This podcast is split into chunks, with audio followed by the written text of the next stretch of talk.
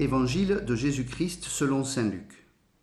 En ces jours-là, Jésus s'en alla dans la montagne pour prier, et il passa toute la nuit à prier Dieu.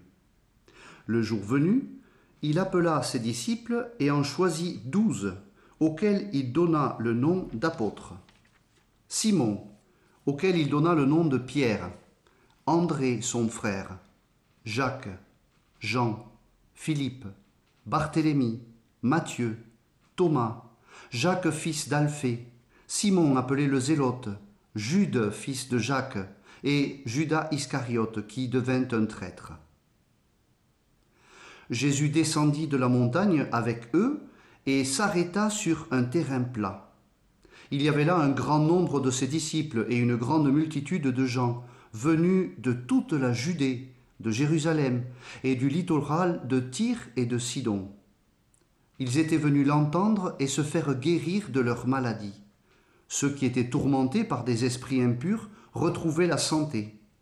Et toute la foule cherchait à le toucher parce qu'une force sortait de lui et les guérissait tous.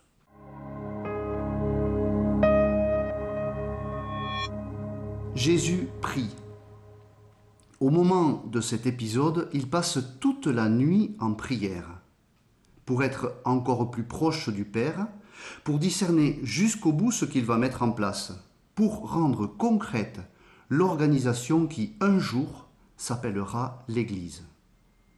Il appelle douze personnes, douze hommes, douze pauvres types dont on nous fait la liste. C'est la première fois dans l'histoire de l'humanité qu'un document parle de petites gens. Voilà ce que Dieu fait.